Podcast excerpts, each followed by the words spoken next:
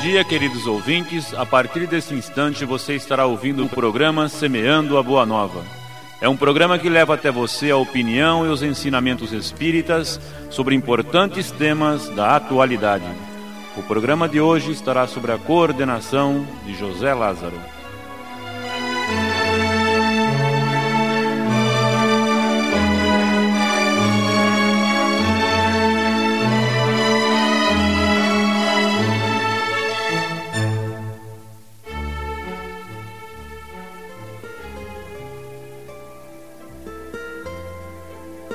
Amigas, estamos iniciando o programa Semeando Boa Nova, programa semanal que busca, na orientação da doutrina dos espíritos, as informações adequadas para chegar ao seu coração e à sua mente. Seus momentos de meditação, de avaliações do dia a dia. Então esteja conosco nessa hora seguinte, para que, junto à sintonia e as ondas do rádio, possamos buscar na espiritualidade superior a luz adequada para a nossa vida.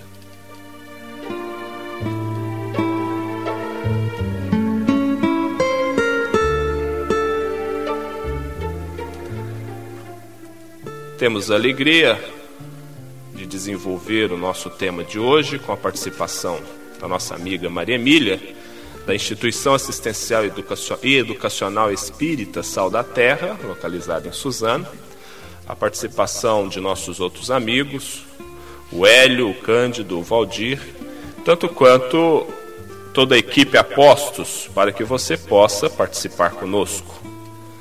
O nosso programa hoje tem um tema que vai desenvolver o assunto em que muitas vezes vários amigos, vários ouvintes têm nos direcionados a necessidade de estudarmos esse assunto. Existem maldições? Esse é o tema de hoje. Naturalmente, nós já vamos deixar claramente que é um termo que, dentro da doutrina espírita, nós não utilizamos, é um termo popular, né? Nós buscamos mais as bênçãos. Então, fica aí para que você possa na, no seu núcleo de trabalho, você que está aí na sua casa, você que está em trânsito, possa naturalmente ligar e estar em sintonia conosco. Maria Emília, para que nós possamos já iniciar as nossas atividades da manhã, os espíritos podem influir sobre os nossos pensamentos e ações? Bom dia, em primeiro lugar a todos vocês, ouvintes. É um prazer enorme estar de volta com vocês aqui. É, esse tema é extremamente importante de se discutir, Zezinho. Tanto é que Kardec, em O Livro dos Espíritos, no capítulo 9, ele reservou nada mais nada menos cerca de 100 perguntas a esse tema. A influência dos espíritos no mundo corporal.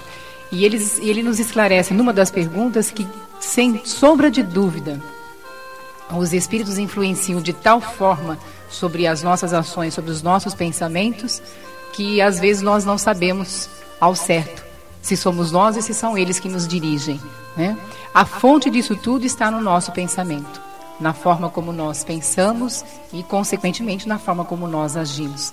Quando você falou do tema, eu me lembro que em constante estudo, sempre dirigindo um grupo aqui ou um grupo ali na, nas casas espíritas, a pergunta mais popular que a gente ouve a respeito desse tema é: existe trabalho feito? Ou existe macumba? Ou ainda mais, né? Macumba pega. Então eu acho bastante oportuno a gente estar discutindo isso hoje no ar. Os espíritos influenciam, sim, influenciam de uma forma bastante efetiva intensa, da mesma forma que a gente tem a influência no dia a dia das pessoas que estão ao nosso redor. Ao entrar aqui hoje e rever vocês, os grandes amigos, a influência da amizade, do carinho, do contato físico com vocês foi tão grande que me fez ficar mais feliz do que eu já estava. Da mesma forma, se eu entrar num ambiente muito desagradável, não muito bom, e encontrar pessoas que eu não tenho lá muito prazer em encontrar, eu serei influenciada. Talvez o meu mau humor, se eu permitir, vá um pouquinho mais para baixo. É, é Ou eu até desenvolvo um mau humor momentâneo. É, é, é oportuno a gente avaliar porque os espíritos, em uma porcentagem muito grande na condição da relação com o encarnado, eles não estão visíveis aos nossos olhos materiais. Nós não estamos sentindo diretamente a presença da emoção através do abraço, através do aperto de mão, através do olhar direito. Como que ocorre então essa, é, essa influência sobre cada um de nós? Dos espíritos para conosco, isso, você diz, dos, isso, dos desencarnados? Isso. A, a forma como isso ocorre é sempre através do pensamento, daquilo que, aonde eu estou sintonizado, no que eu penso, né?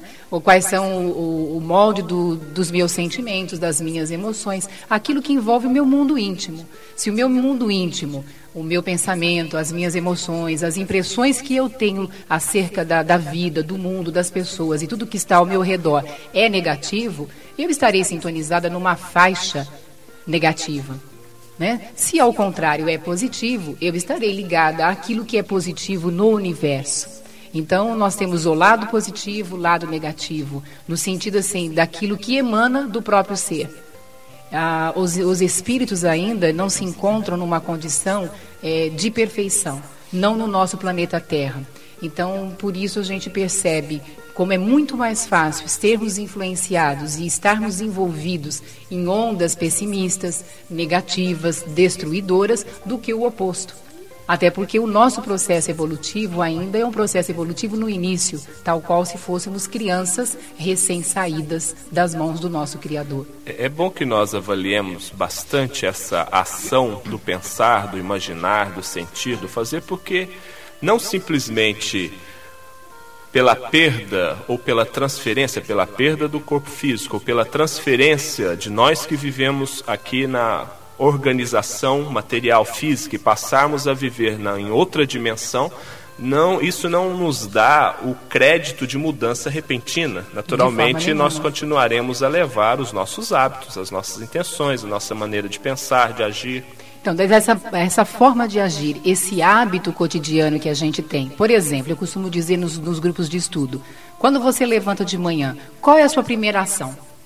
Tem gente que levanta xingando, falando palavrão, é, esbravejando, o tempo está feio lá fora, a pessoa fica pior ainda.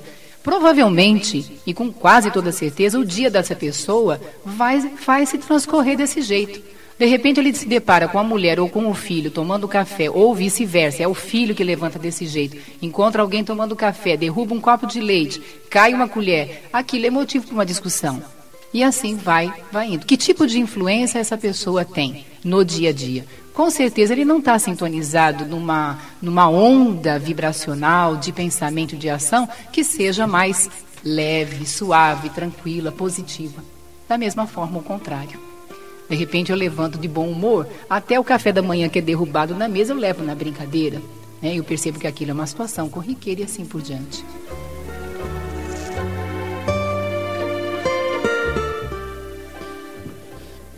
Maria Emília, o, uma pessoa bem, bem mal intencionada, né? com a ajuda de um espírito também, que chamamos de mal, né? uma foto de uma outra palavra, é, eles podem juntos né, fazer mal a alguém. Eu até, ainda acrescentaria aí uma bem intencionada, com a ajuda de um bem intencionado, também pode fazer um bem é, para alguém. Quer dizer, como é que se dá esse, esse processo, essa simbiose de juntar um espírito encarnado e um desencarnado para poder prejudicar um encarnado, né? Ou, Entendendo a justiça divina como algo que só oferece à criatura aquilo que ela mereça, partindo desse princípio, talvez alguma pessoa mal intencionada, relacionada ou se juntando as suas energias com um espírito mal intencionado, dirigindo todo esse mal ou essa má intenção para alguém que tenha aí algum débito diante da própria lei do universo, alguma coisa possa ocorrer. Mas Allan Kardec faz essa pergunta para os espíritos, eles dizem: essa pessoa, mais esse espírito com má intenção, jamais seria permitido a ela causar mal a alguém. Mas existem pessoas que têm esse poder de pensar muito mal. Tem, minha mãe diz que tem gente que seca pimenteira e a gente já viu gente secando pimenteira com a força do pensamento. Nós vamos até pegar um gancho, Maria Emília, nós estaremos fazendo mal a nós mesmos. Só pela condição da pessoa estar mal intencionada, dirigindo a sua vontade, a sua imaginação, as suas energias a outra pessoa, ele já estará gerando em si mesmo, no aparelho da emoção, da condição mental, das, das estruturas da memória, das estruturas orgânicas e espirituais, um desajuste tamanho em si mesmo. O que a gente tem que acreditar é o seguinte: ter certeza de que ninguém tem um poder mágico de praticar o mal e lesar o outro, sem que haja por detrás as próprias leis divinas é, favorecendo ou desfavorecendo isso. Ninguém tem o poder mágico de pensar mal, desejar mal e fazer o mal por si só. É, e, e, as leis divinas favorecendo ao bem e corrigindo o erro. É, se, dando, se, Deus dando... permite que haja o mal, Ele mesmo nos, nos coloca através até da informação e pela lógica a gente chega a essa conclusão. É de que assim nós estaremos aprendendo algo. Né? É. é a forma de um ensinamento, de um aprendizado, até de uma correção de erros da qual nós estamos vindo há muito, muito tempo como reencarnados. É porque a pessoa que vai sofrer a ação desse, desses pensamentos, né, dessas, é, ele também tem que estar predisposto àquela, a receber aquilo. Se ele não tiver, não tiver merecimento, uma palavra mais, mais comum, ele não vai receber, não chega nele, né? não há possibilidade. Porque a, essa, esse contato ele se dá através de sintonia vibratória. Essa sintonia vibratória é semelhante, para que o ouvinte possa entender, semelhante às ondas do rádio. Você, você escolhe o que você quer sintonizar. A escolha é sua, a escolha é nossa. Nós escolhemos. Então, quando você. Por isso que nós já falamos, inclusive em, em programas anteriores aqui, que a nutrição espiritual, que é através da leitura, das conversas, do, dos nossos hábitos, é importantíssimo. Revistas, jornais que entram na casa da gente, é fundamental, porque através dessa leitura, eh, desse, do que você assiste, do que você ouve, do que você conversa, é que você vai ser atingido ou não. Porque se você manter um padrão elevado de leitura, de conversa, é, seleção de programa, de amizades, é, de companhias, de, de companhias, é. essas coisas todas, você jamais será atingido por, uma, por um pensamento inferior. V vamos avaliar também que existe no nosso organismo, na estrutura orgânica mesmo, mecanismo de defesas fantásticas que o próprio homem ainda desconhece. O trabalho nas estruturas de alguns órgãos, na corrente circulatória, na pele, na, nas entradas, eh, na condição oral, é, nas estruturas do coração, enfim, todos os departamentos do corpo que é passageiro tem elementos de defesa fantásticos. E na alma, nós também não temos elementos de defesa contra muitas vezes as situações é, e das circunstâncias que possam nos envolver, a ignorância, as condições é, que nós colocamos como sendo mal, porque nós vivemos ainda num mundo em que o bem, ele por excelência existe, manifesta-se, mas a ignorância ainda tem uma porcentagem muito grande. Existem esses elementos de defesa? Eu resumiria, eu acho que a gente, eu não teria condições de explanar nos detalhes, mas eu resumiria algo que me veio à mente agora, lendo Divaldo é, Joana de Ângeles, melhor dizendo, através do médium Divaldo. É tudo que ocorre com a criatura está na mente. O processo é mental. Desde uma sexualidade desvirtuada, né, a gente fala às vezes desse tema aqui ou colar, é, as escolhas que a criatura faz, e a gente tem um ditado: mente sã, corpo são. Todo o processo é psíquico, é mental. Se eu pudesse resumir, a nossa defesa está realmente na, nas ondas do nosso pensamento, na qualidade desse pensamento, bom ou ruim, favorável ou desfavorável. Aí a gente observa também que o próprio Cristo trouxe-nos as informações. Conhecereis a verdade, a verdade vos libertará. Quer dizer, é o sentido de um autoesclarecimento, de verificar quais são a, as nossas condições de nos ligarmos a determinadas pessoas, quais são o sentido de nós jogarmos o nosso mundo íntimo para fora. E o orar e vigiar, né, Hélio? Porque o orar e vigiar, como é que ele fica na nossa vida? Então, o orar e vigiar é onde, o que nós estávamos falando anteriormente porque se você está vigilante, como? Como é que você pode controlar o pensamento? Porque uma vez eu falava, uma vez, mais de uma vez já aconteceu, a pessoa, mas como é que eu paro de pensar nisso? Se eu não paro de pensar nisso? Aí a pessoa fica, eu não paro de pensar nisso. Eu falo, para de pensar nisso, mas eu não consigo parar, eu só penso nisso. Dizendo, então, uma vingança, É mudança certo? de hábito, né? É, então são exercícios é. cotidianos que a criatura deve é, fazer, deve se exercitar para perder esse hábito e adquirir um novo. Você, imagina quando você, você é uma pessoa que se magoa com facilidade e você guarda aquela mágoa. Então você passa, alguém te faz alguma coisa e você fica 24 horas por dia pensando em se vingar na, naquela vingança. Ou alguém, você foi humilhado, se sentiu humilhado, você sente aquilo. Então aquilo você é um prato cheio, você abriu. Você abriu todas as suas portas para que, para que chegue até você um, um mau pensamento, a, a, ação do espírito, porque todos os espíritos vão, vão se aproveitar disso, aqueles que querem o seu mal, e até mesmo aqueles que não querem o seu mal, mas querem apenas fazer, fazer o mal, você vai ser um instrumento na mão desses espíritos. Agora, se você fizer o que Jesus ensinou, ou seja, perdoar, né? O, perdoar o, o, o próximo, perdoar, você entender que o perdão é o melhor caminho, você esquecer essas ofensas, é, principalmente essas do cotidiano que são mais fáceis, até não diria ter, tem algumas que são realmente difíceis, né? Mas tem que ir treinando com as pequenas para que você possa um dia aprender a trabalhar com as grandes também. E você conseguindo isso, você é inatingível. Não há a menor possibilidade de chegar em você. Ou seja, compreendendo realmente o outro, amando o próximo como você mesmo. Né? É, é bem como a Emília disse, né? Nós temos que trabalhar as nossas mentes sempre para o lado bom, né, Emília? Porque se você colocar na sua mente que você tem que largar de fumar, você larga de fumar. Agora, se você pensar, puxa, eu não consigo largar de fumar, você acha que vai fumar a vida inteira e não vai conseguir largar, não é? Até mesmo a forma como nós falamos, como nós nos expressamos, é fundamental para esse tipo de, é, de mudança. É, eu costumo dizer, né?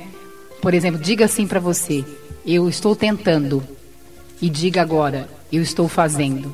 Existe uma diferença muito grande entre eu estou tentando e eu estou fazendo, entre eu posso ou eu não sei.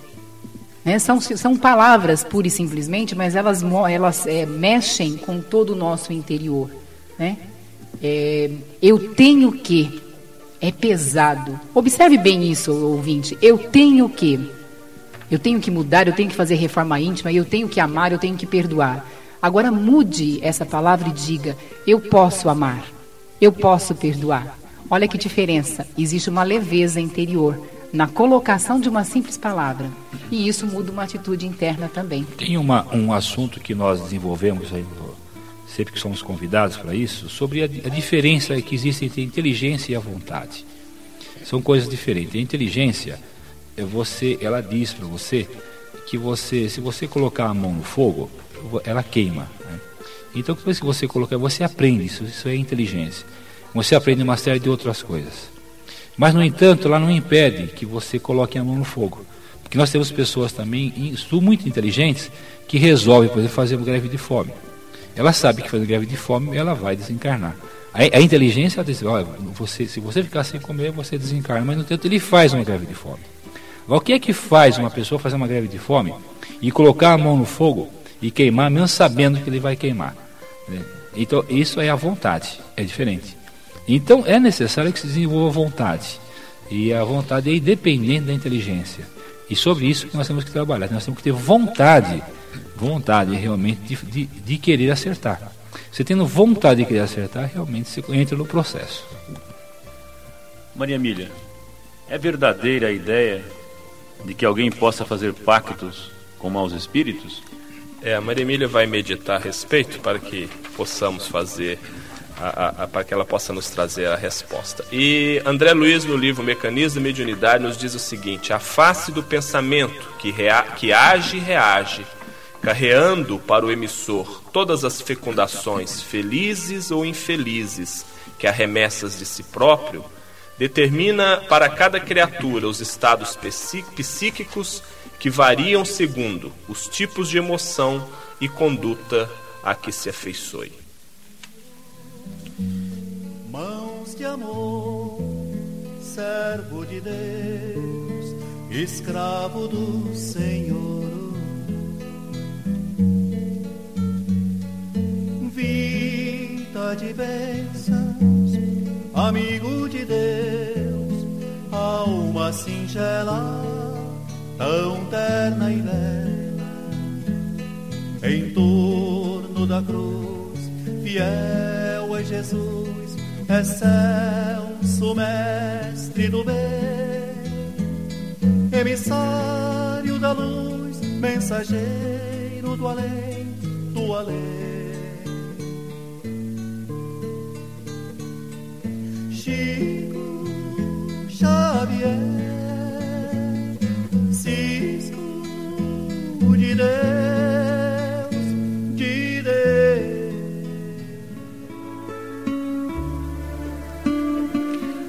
Você está ouvindo o programa Semeando a Boa Nova. É um programa que leva até você a opinião e os ensinamentos espíritas sobre importantes temas da atualidade.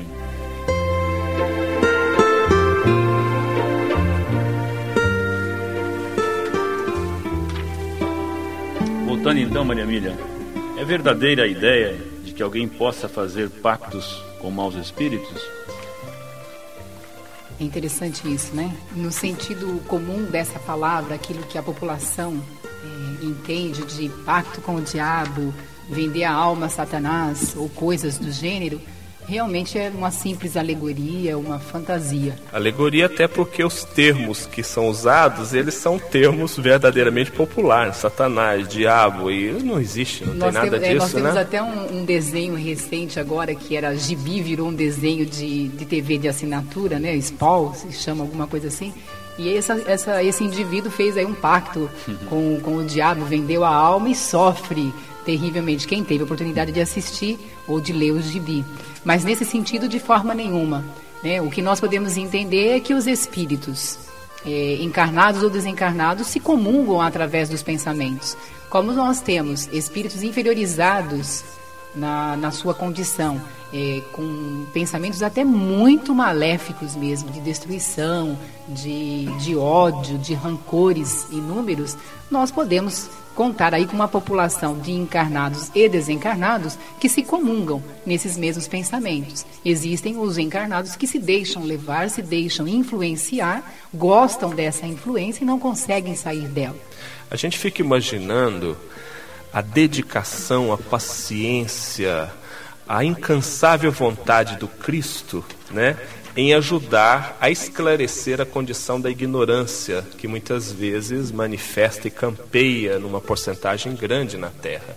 Nós já paramos para imaginar o trabalho incansável do Senhor em estar próximo, junto, caminhando, incentivando, doando e toda aquela aquele grupo de almas generosas para que nós possamos sair dessa condição mental primária, primata e começar a, a, subir degrauzinhos aí de esclarecimentos, de valorização do homem interior, de emancipar a alma. É algo bastante interessante para a gente começar a pensar, na, principalmente na atual conjuntura, né, com tanto problema de violência, de desajuste, de desequilíbrio, problema. E, e, e muitas vezes nós focamos apenas esse lado, essa janelinha, e o, e o horizonte é muito grande, né? O foco, desculpe, é o foco de atenção, né? Eu costumo dizer que é o foco de atenção. Quando você, por exemplo, isso funciona muito simples. Você é, quer comprar um carro novo. Vamos supor que você queira aí um Gol de último modelo, quatro portas. Você escolhe a cor e tudo mais. Antes de você comprar, você não enxerga esse carro. Você só vê o alvo. A sua atenção está voltada para esse automóvel. Depois que você compra, você dá uma volta pelo quarteirão, você descobre que mais 100 ou 120 pessoas têm o mesmo carro que você. O foco da tua atenção fez com que você enxergasse. Uma mulher grávida, antes de estar grávida, raramente vê outras grávidas. Quando está grávida, tem gente até que diz assim: Poxa, mas todo mundo engravidou junto comigo? Né? É o foco da nossa atenção. É bem por aí, viu, Zezinho? O foco da nossa atenção. É, e também o, o ser humano tem necessidade de encontrar um grande é, concorrente, né? Pra, se você observar, por exemplo, os super-heróis, todos eles têm um grande inimigo, que, que quase que igual igualdade de condições para que, para que possa haver a trama na, da história, porque se o super-homem não tivesse um grande inimigo, então não teria a, a, história não teria a trama não se desenvolveria. E de qualquer forma, ele a gente coloca isso a nível psicológico, é a grande luta do, do espírito, enquanto encarnado ou desencarnado, em busca daquilo que é a sua essência, que é o bem. Então, o, o, mal de uma figura, de um, de um guerreiro contra um super-herói, ou até de uma de um conto de fada, pra gente, quando a gente conta para uma criança, o mal representa a sombra interna da criatura. Tem que ter ainda, a bruxa, né? É, Porque que senão- vai ser vencida. O grande lobo mal, né? A história do lobo mal. Então é a necessidade de se, de, de- de se estabelecer um contraste para que a pessoa que a- para que- para que se possa avaliar. Mas verdadeiramente o diabo, o demônio nunca existiu né? e nunca existirá, porque tudo que tem no mundo é criação de Deus. né? Deus então não criaria o demônio. Né? Criar o demônio, isso realmente é da imaginação, faz parte do ser humano. Isso ele imaginar que existe uma outra grande força se antepondo sempre para que possa ter graça, né? Para que ele possa desenvolver assim uma trama. E até porque durante muito tempo foi interessante para aqueles que tinham o poder sobre as massas de ter essa figura diabólica ou até mesmo ter um Deus um pouco vingativo, um pouco né, pegador dos nossos pés aí, para poder controlar o espírito humano. Eu acho que hoje nós vivemos um momento é, gostoso e muito bonito, até porque o espiritismo é, é extremamente esclarecedor e nos conduz a, a uma visão mais futurista, porque quem acredita na imortalidade da alma, quem acredita que esse processo que nós vivemos é mais um processo reencarnatório que vai nos conduzir ao, ao caminho perfeito, à perfeição. E que o mundo de regeneração, ou seja, um mundo onde o mal já não tenha tanta expressão como hoje no mundo que nós vivemos de provas e expiações, mas o bem tem uma expressão maior e a gente compreende que Deus tem os seus caminhos para fazer com que aqueles que hoje estão arraigados ao mal, que não compreendem a necessidade de mudança, que não conseguem essa mudança de hábito mental, eles vão ter uma outra morada num outro lugar, num outro lugar desse grande espaço e a gente vai ter aqui na Terra, sim, instalado um mundo, não com tantas facilidades que a gente almeja já no futurão, mas com outras facilidades que hoje a gente não tem. O bem sendo divulgado no canal televisivo, né? As notícias boas que a gente sabe que tem por detrás dos panos, por detrás dos bastidores, vão estar aí, veiculadas cotidianamente e não num canal de televisão aquilo que a gente vê das sete da manhã às sete da noite ou à meia-noite, Então verdadeiramente o mal ele não existe. O que existe é a ausência do bem. a ausência do Quer bem. dizer, quando- então assim como não existe o não existe o escuro e tem a ausência da luz. No momento em que você acende uma luz, Você faz a claridade. você faz a claridade. Então o mal também é apenas a ausência do bem. Então onde não tem o bem, então fala é o mal. Mas é que o mal ele não foi criado. Apenas o bem não se iniciou. Dizer, no momento em que se iniciar o bem, iniciar o bem, você então esse o mal é uma apenas uma palavra, assim como o diabo, como o demônio é uma palavra para estabelecer contraste. Porque para a gente saber que está que tá frio, a gente tem que ter tido calor já, né? E saber outra que coisa, tem né? sol, ele- tem que é, ter o sombra. mal ele acaba ganhando forma e expressão porque a criatura permite que ele que ele tenha forma e expressão. Então, Por mas- isso que ele é tão concreto ainda no nosso mundo. então, porque ela tem essa expectativa de uma grande de, um grande duelo, né? Que ela, ela, ela quer aquele grande duelo do bem e do mal. Isso a gente observa, como já disse, no- no- nos super-heróis, nas novelas, em qualquer lugar, tem que ter o mal. Tira o ruim lá da novela, acaba a novela. Então as pessoas, quando as pessoas querem trama, elas querem emoção, elas criam esse mal que é apenas para poder, pra poder ter E graça. E né? também, como você disse, né, que o Deus não criou o demônio, né? Isso foi obra do homem, o homem que criou. Mas Deus também nos deu livre arbítrio para que esse demônio que nós criemos, nós próprios possamos estar extinguindo, né? É, não, é, você vê que ele não existe, né? O fundamento da, da doutrina dos espíritos é trazer aos homens informações que possam dar-lhe condição de entrar numa autoavaliação, num esclarecimento. Mas o trabalho que partirá através desse conhecimento é que vai gerar realmente a renovação. Então a educação é um problema básico da transformação do homem, nos fala Joana de Ângeles. E o fundamento até desse programa é levar ao ouvinte a oportunidade de esclarecer, de convidá-lo a pesquisar, a analisar, a procurar nas obras espíritas os esclarecimentos diante de circunstância do dia a dia, rotineira, que nos chegam aos ouvidos, que chega dentro do nosso lar, que convive conosco na rua, no trabalho, na escola, e que muitas vezes nós não temos uma noção segura. Então a doutrina espírita vem mostrar para nós algo que já passa os milênios. Nós vemos trazer. É, é, a humanidade traz esses conceitos nos milênios, vão se modificando, vão se é, manifestando de uma forma ou de outra. E o fundamento da doutrina espírita é verdadeiramente hoje trazer a possibilidade do homem modificar a sua condição mental de ver a vida para frente e entender a necessidade de modificar o que está atrás, a condição primária. Né? E nós estamos falando sobre é, o tema Existem maldições? Nós buscamos no, no dicionário do Aurélio o que, que vem a ser a palavra maldição, porque é um termo, nós repetimos, que nós não temos hábitos de utilizar, porque não tem nem necessidade dentro da, dos conceitos espíritas. E nos fala Aurélio que é o ato ou efeito de maldizer. Maldizer é falar mal de alguém. Né? Olha que interessante. É, é, ele usa é lançar imprecauções, imprecações, melhor dizendo. Então nós observamos que quando o homem vive numa condição primária, numa condição de ignorar o valor da luz que existe dentro de si mesmo, né? quando ele não sabe colocar naturalmente na expressão do seu pensamento, da sua imaginação, do seu querer, da sua vontade, os processos das sementes divinas que existem, ele fica perdido. E, consequentemente, ele estando perdido, ele vai criar mil condições para poder se expressar, entre eles a maldição. Eu ouvi recentemente, eu, uma, uma pessoa minha, uma amiga, não é espírita, é uma pessoa de uma área científica e a gente tem trocado muitas informações.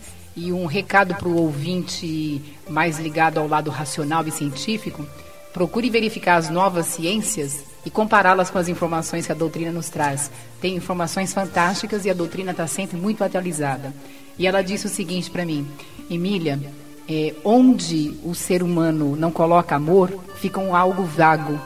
E ali prolifera o que der e vier. As doenças da atualidade, uma delas que ela citou foi a própria AIDS, né? que é considerado pela metafísica da saúde a doença da falta do amor. E é interessante isso. Onde não existe o amor, onde a criatura não coloca o amor na vida dela, ela dá abertura para qualquer outra coisa entrar que não seja o amor. Aí nós encontramos as doenças, as doenças físicas, doenças psíquicas, desequilíbrios dos mais variados na área da, da psiquiatria hoje. A gente percebe crianças hoje de 6, 7, 10 anos com problemas psiquiátricos graves, depressivos. Né? São situações hoje consequências das próprias atitudes do ser humano encarnado e que vem reencarnando num planeta e repetindo alguns erros cruciais. Deixar o amor de fora das suas vidas. É, Amar ao próximo como a ti mesmo. Primeiro ame a si mesmo, aprenda a se conhecer, a amar-se e depois expanda isso para o seu vizinho, para os seus semelhantes. Quando a nossa estrutura íntima está muito materializada, quer dizer, quando nós precisamos viver ainda apegado às situações do instinto e da paixão, nós entramos para situações diversas até chegarmos ao amor, né? Porque o amor vai naturalmente equilibrar a paixão, o amor vai direcionar o instinto para é, é, naturalmente a, a, direção adequada dos talentos, dos valores. Então são fases, a humanidade passa por fases. Né? A criança tem uma maneira de pensar, de viver, que o adulto já não quer nem saber. Então, quando o homem sair daquela fase da ignorância e partir para a luz, como Kardec fala, da razão profundamente condicionada e estruturada pelo valor do sentir, nós estaremos no mundo bem melhor. É interessante chamar a atenção para a chamada posição neutra. Olha, ouvinte, e amigos, é o grande perigo é a posição neutra. Porque a pessoa imagina o seguinte: se eu for neutra nesse assunto, se eu não me manifestar, se eu não me posicionar em relação a um determinado assunto, eu estarei fora dele. Então, aí que eu quero chamar bem a atenção, porque isso não é possível. A nível de, a nível de amor não existe neutralidade. Ou você está amando, ou você não está amando. E se você não está, você vai estar neutro, o que vai acontecer? A lei que rege o universo é a lei de ação e reação. Né? Toda ação provoca uma reação de igual intensidade em sentido contrário. Quando você fica neutro, você chama para si, você deixa de executar o bem. Automaticamente você passa a fazer o mal. E esse mal que você passa a fazer, mesmo que você não está percebendo, ele vai acabar te trazendo desconforto, algum tipo de desconforto. Esse desconforto vai fazer com que você se revolte. Essa revolta vai fazer com que você lance outros pensamentos e comece um processo inverso e você vai, vai aspirar o giro, giro ao contrário, você vai para baixo. Até que você vai chegar no, no como nós chamamos os, uh, aí é, no fundo do poço, né? Na, na, na, ou, eu estou na fossa, estou deprimido, estou. Quer dizer, você vai ficar para menos e não para mais. Mas apenas quem começou foi você, né? não foi ninguém que começou. Aí você apenas deixou, permitiu que aí, a partir do momento dessa sua posição neutra, como no caso da AIDS, das crianças desamparadas, de tudo que nós vemos pela rua aí, ah, isso não é comigo, não me atingiu ainda. Né? Quer dizer, isso é uma posição neutra. Eu não vou fazer nada, porque não preciso fazer nada, eu não tenho, eu não tenho esse problema ainda. Então essa posição neutra vai te atingir. Não tem jeito, não tem como você não ser atingido por ela. Maria Emília, e agora os pés de coelho, as ferraduras, as figas, esses talismãs, tidos como da sorte ou da azar. Tem, tem verdade em tudo isso, Maria Emília? Valdir, atualmente nós trocamos pé de coelho, nós, a criatura humana, né? Trocou pé de coelho, fechadura, por duende, pedras, é, por algumas outras coisas aí, algumas pirâmides, outras coisas que expressam a mesma coisa, o talismã. Algo exterior, aonde eu deposito um poder, até mágico, extra mágico em alguns momentos, acreditando que está ali, no pé de coelho, ou na pirâmide, ou numa pedrinha que eu carrego no bolso ou no pescoço, o poder de mudança da minha vida.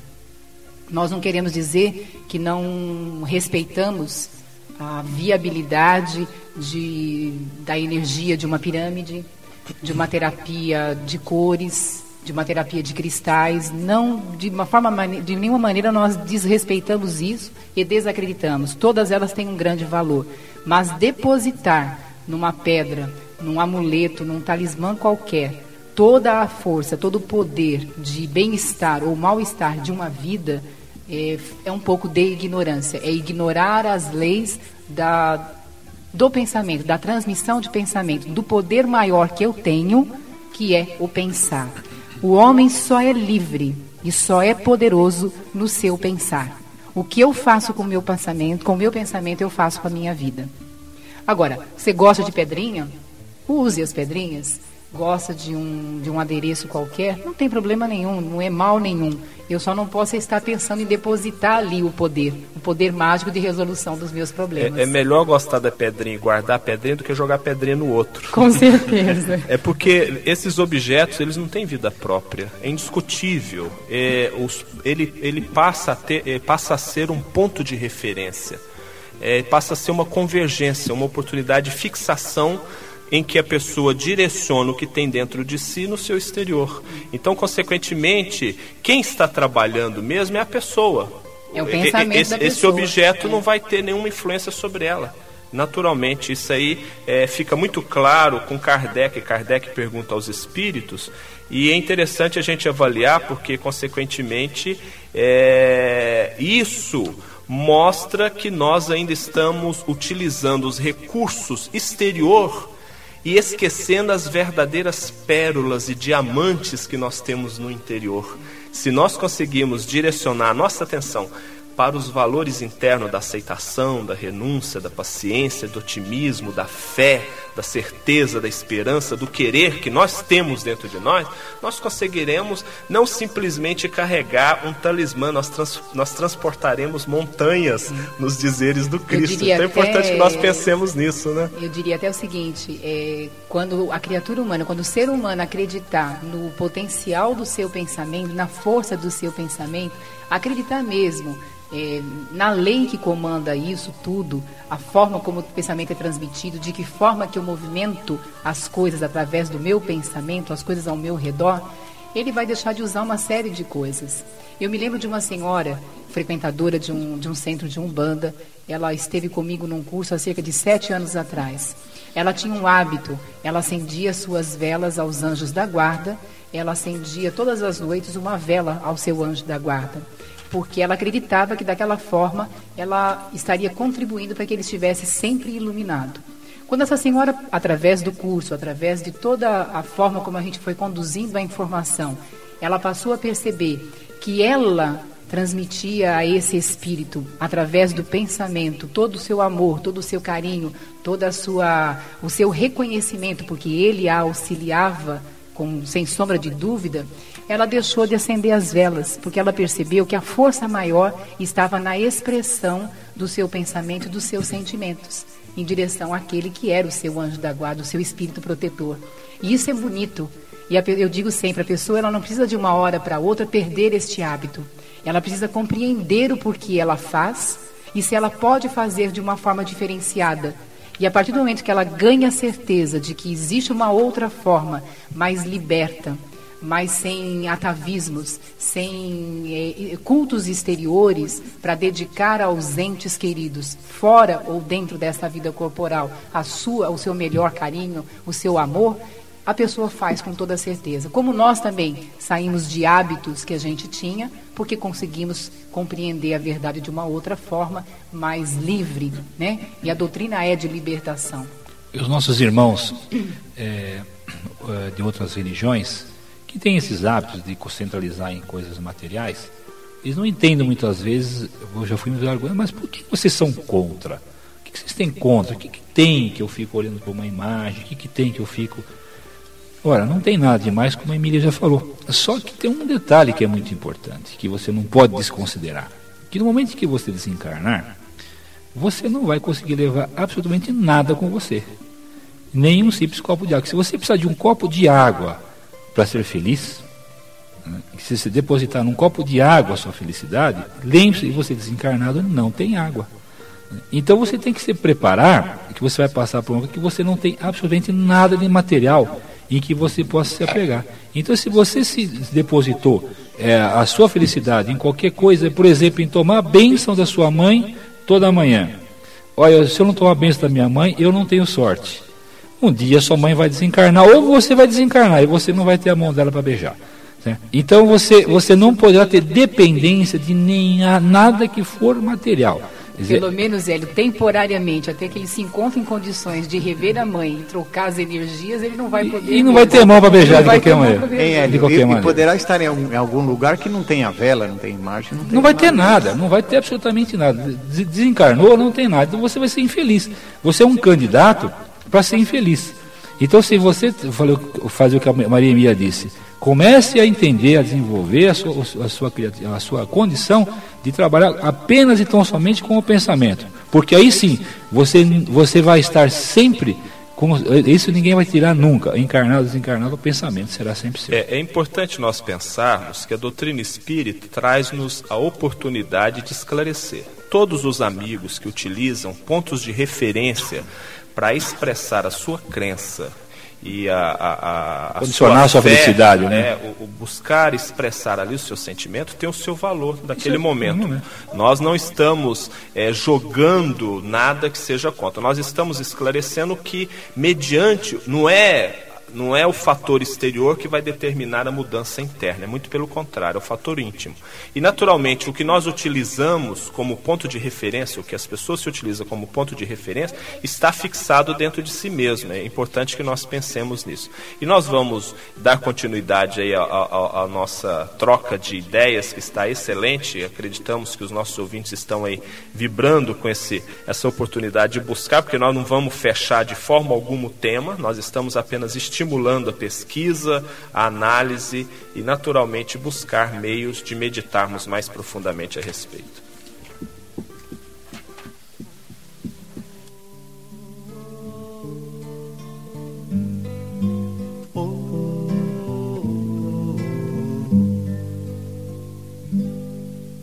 Maria, Maria, essa nossa estrela guia abrindo caminhos libertadores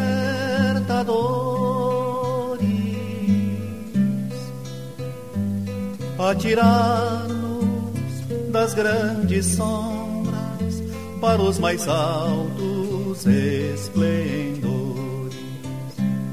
Maria Maria, Maria, Maria, ó oh Maria, João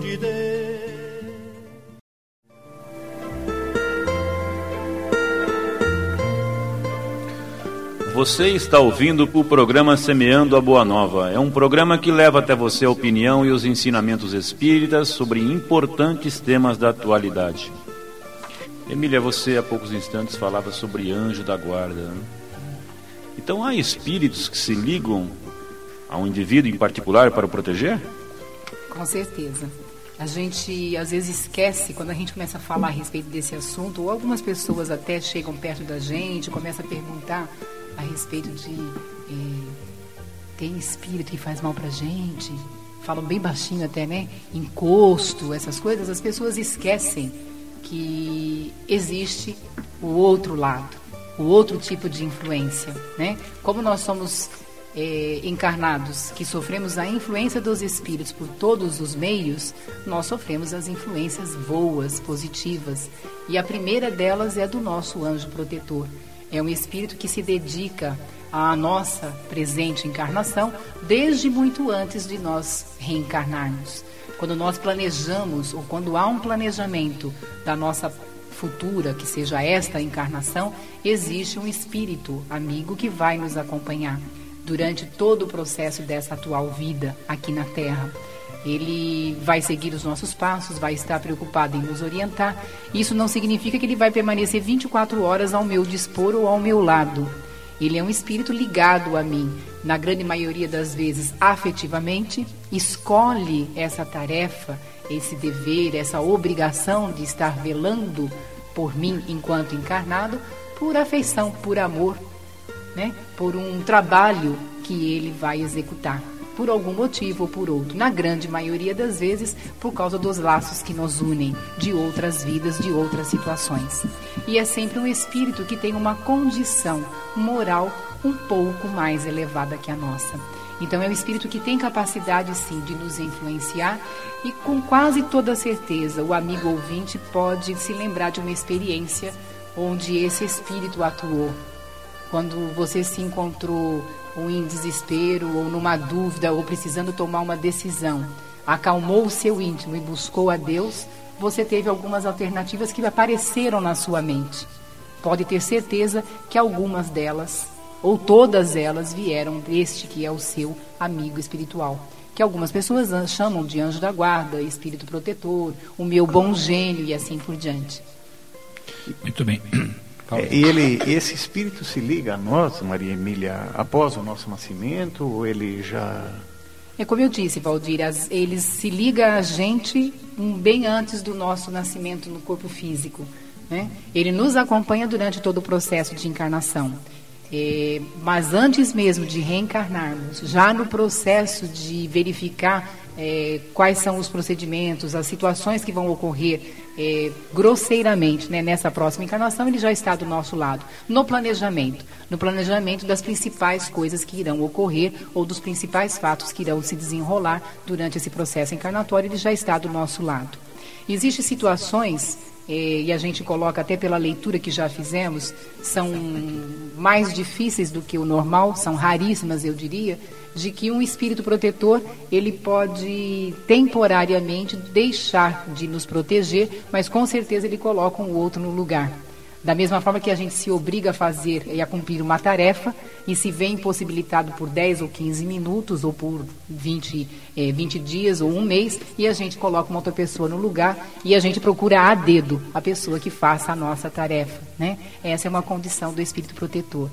É, dá certeza ao ser humano e a cada um de nós que nós não estamos abandonados às forças dos espíritos inferiores ainda e não estamos aí a, a Deus dará ou também não somos manipulados por estas ou por aquelas forças, pelas más ou pelas boas. Nós somos indivíduos com liberdade de ação e podemos seguir as instruções, as intuições e as impressões dos espíritos amigos ou podemos seguir aquelas que são dos espíritos que ainda não desejam o crescimento. Tem uma figura de desenho do pica-pau que aparece o lado bom e o lado ruim na cabeça dele, em cima da cabeça do pica-pau aparece o diabinho de um lado e o anjinho do outro, numa alegoria, numa fantasia, até numa imagem, a gente poderia dizer que quando a gente está diante de situações da nossa vida, nós temos essas duas influências. Os bons espíritos de um lado, nos oferecendo as informações que vão nos libertar, e os maus espíritos. Seguir uma ou seguir a outra é da nossa responsabilidade. E está aí o mérito de estarmos encarnados, não temos ciência ou consciência dessas influências de uma forma mais efetiva, a não ser que a gente deseje, busque informações para obtê-las. E está aí o nosso mérito de crescer pelas próprias pernas, aceitando esta ou aquela influência. É interessante o ouvinte perceber que do, do outro lado existe sempre um plano né, também para nos socorrer. Dizer, então assim, assim se, se alguém faz um plano para te atingir, também existe um plano para te socorrer.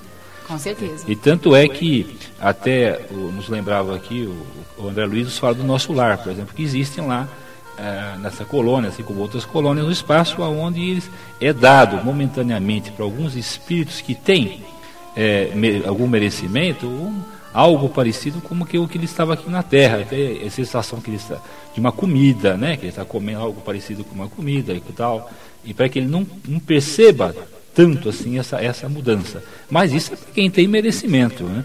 algum merecimento que ele é socorrido. A grande maioria não, não tem esse merecimento e vai sentir se vai sentir fome, porque não devia, vai sentir frio, vai sentir sede e vai buscar o um copo d'água ou qualquer coisa que tem não vai achar. Estão né? ligados a nós e principalmente vão utilizar dos nossos fluidos, né? vão utilizar das é. vibrações que nós carregamos, porque estão bem ligados a nós. Vai dar trabalho, terra. vai dar trabalho para a família, para os amigos, ele vai encostar e ele vai ficar atrás, vai dar trabalho para a família, para todo mundo, ficar dando. Isso que foi a grande que a grande solicitação que nós recebemos enquanto espíritas é que trabalhássemos as pessoas encarnadas a se desvencilhar dessas necessidades, para que depois de desencarnada não desse trabalho.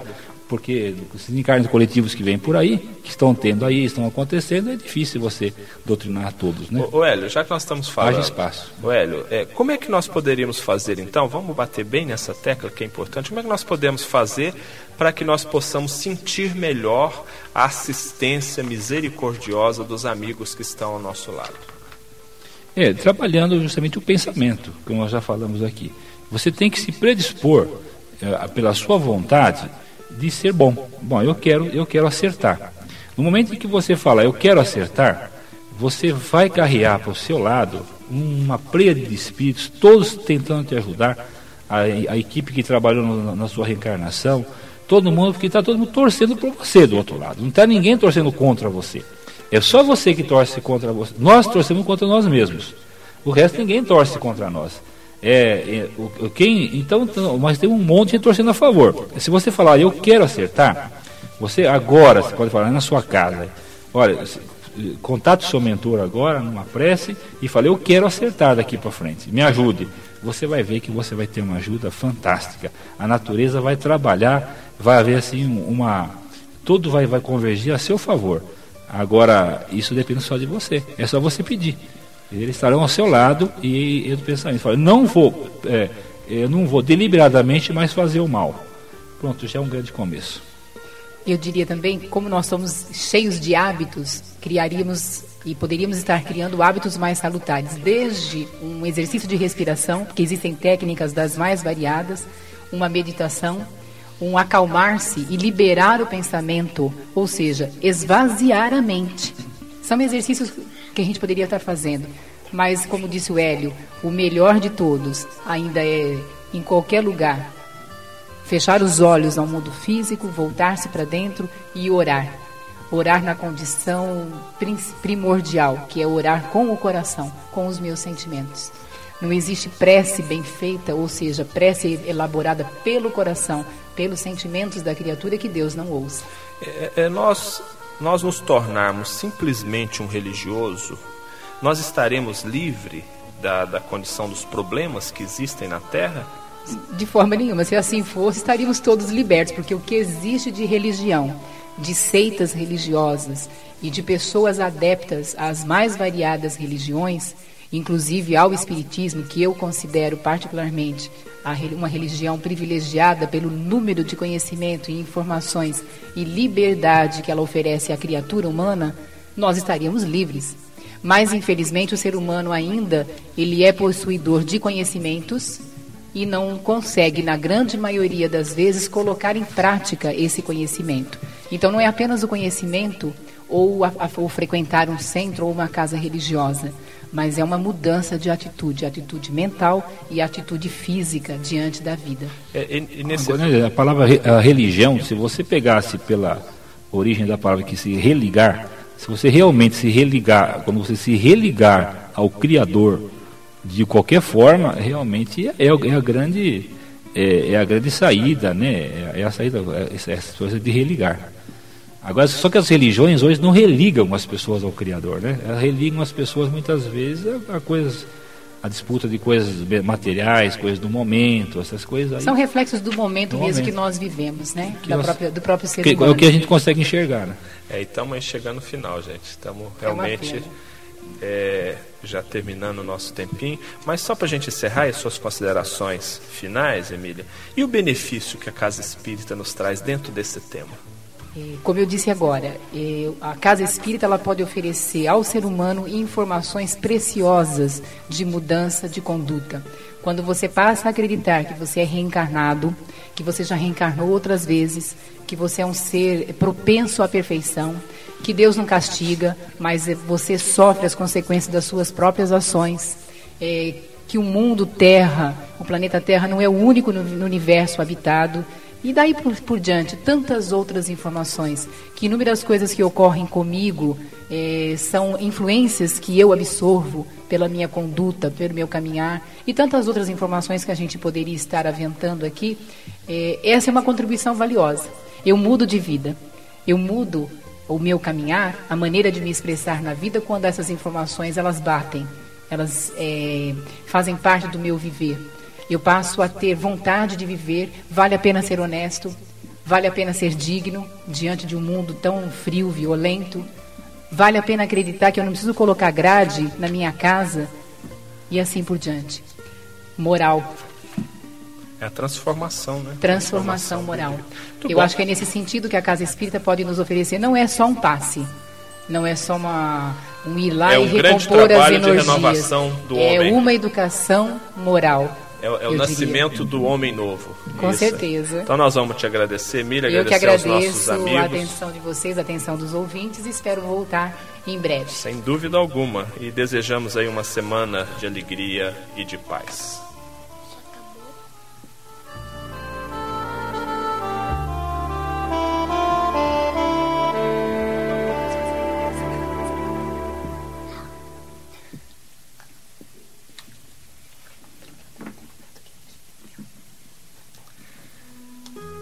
Deus sabe.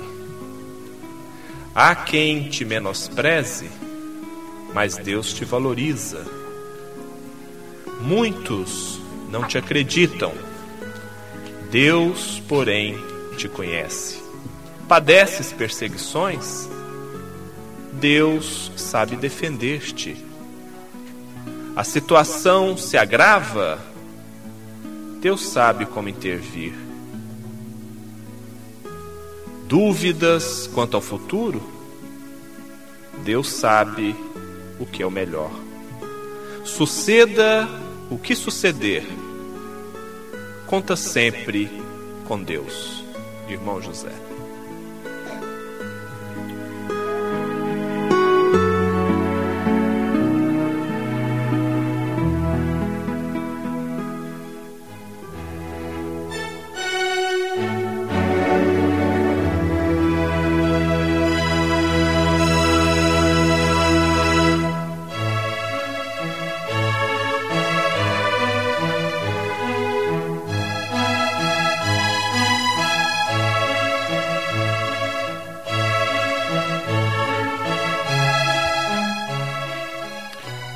Estamos encerrando, queridos ouvintes, o programa Semeando a Boa Nova.